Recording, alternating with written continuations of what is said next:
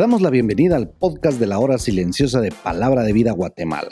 Es una gran bendición para nosotros poder compartir la palabra de Dios contigo. Te animamos a que puedas escudriñar el pasaje del día de hoy y descubras los desafíos que Dios tiene para ti.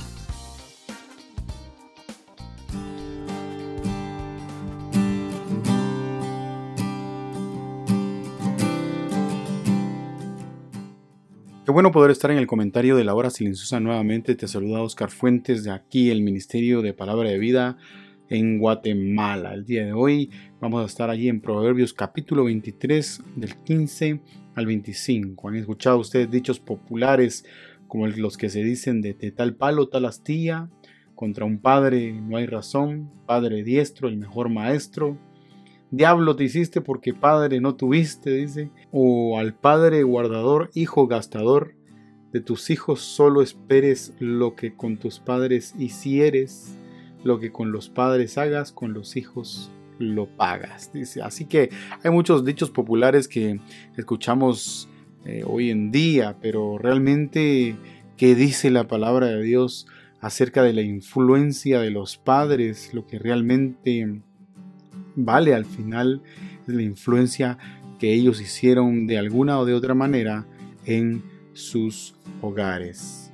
El punto es que cuanto más tiempo pase yo con mis hijos, es la manera que yo me voy a reproducir en ellos. El día de ayer, por ejemplo, terminamos la hora silenciosa en el verso 14. Lo castigarás con vara y librarás su alma del Seol, decía la palabra de Dios. Cuánto bien hacemos nosotros como padres a nuestros hijos corrigiéndolos. Y entonces empieza de la siguiente manera el verso del día de hoy, versículo 15 y 16. Hijo mío, si tu corazón fuere sabio, también a mí se me alegrará el corazón, mis entrañas también se alegrarán cuando tus labios hablaren cosas rectas. En el original, y muchos comentaristas concuerdan con esto también, cuando dice ahí el proverbista que sus entrañas hace referencia a los órganos más importantes de nuestro ser, como los riñones y el corazón. Hace referencia porque dice que alegrarán lo más profundo de su ser y sus emociones, y no cabe duda que eso pasa cuando nuestros hijos honran a Dios.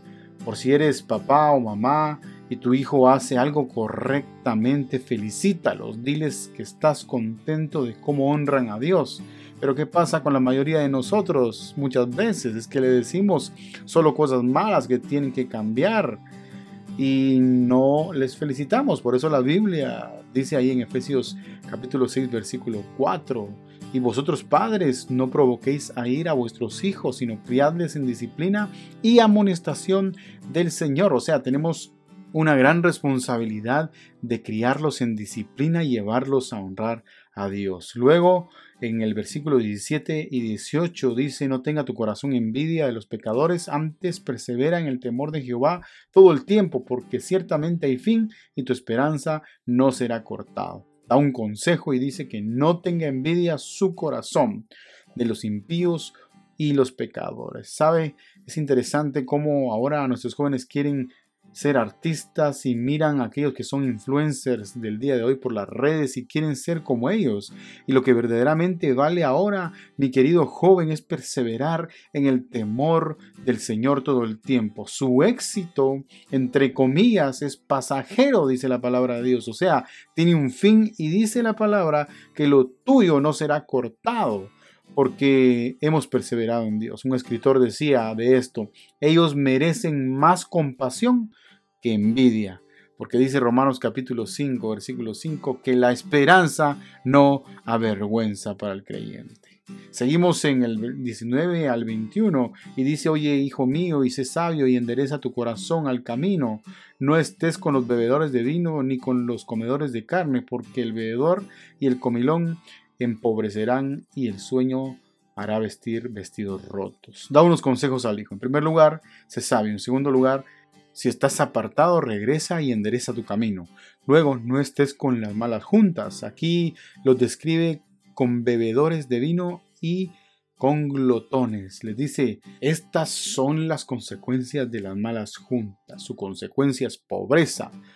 Cuidado, mi querido joven, mi querido oyente. La Biblia nos dice que tenemos que ser sabios. De hecho, allí en Efesios capítulo 5, versículo 15 al 20, dice, mirad pues con diligencia cómo andéis no como necios, sino como sabios, aprovechando bien el tiempo, porque los días son malos. Por tanto, no seáis insensatos, sino entendidos de cuál sea la voluntad del Señor.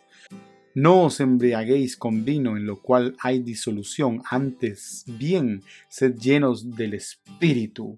Así que tenemos que ser sabios en nuestra manera de actuar. Luego en el verso 22 dice, oye a tu padre, a aquel que te engendró, y cuando tu madre envejeciere, no la menosprecies. Cuidado con poner de menos a nuestros padres por los títulos que poseemos, ah, o las cosas que sabemos, o las cosas que tenemos.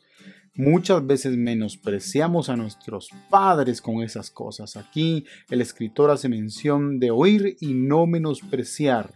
Y eso me hacía recordar que mis padres están un paso adelante que nosotros, han caminado por la vida más que nosotros. Por lo tanto, tenemos que honrarlos de esa forma.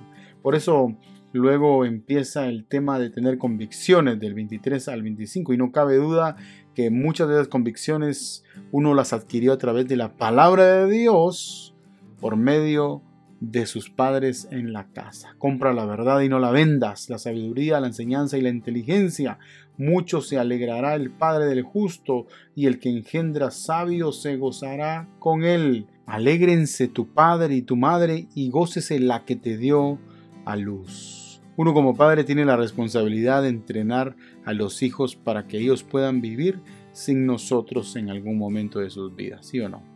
Y eso es lo que pasa cuando nosotros compramos la verdad a toda costa. La sabiduría, la inteligencia es así como primero agradamos a nuestro Padre Celestial, adquiriendo convicciones de lo que es la palabra de Dios, llamándole a lo bueno bueno y a lo malo malo. Por eso vívelo.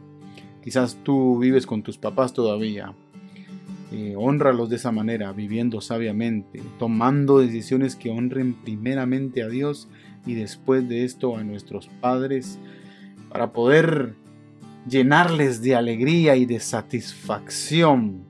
Pero si eres un padre, hoy es un buen día para empezar a practicar las verdades bíblicas y que podamos entrenar a nuestros hijos a adquirir convicciones que perduren por la eternidad. El soberano Dios bendiga tu vida grandemente.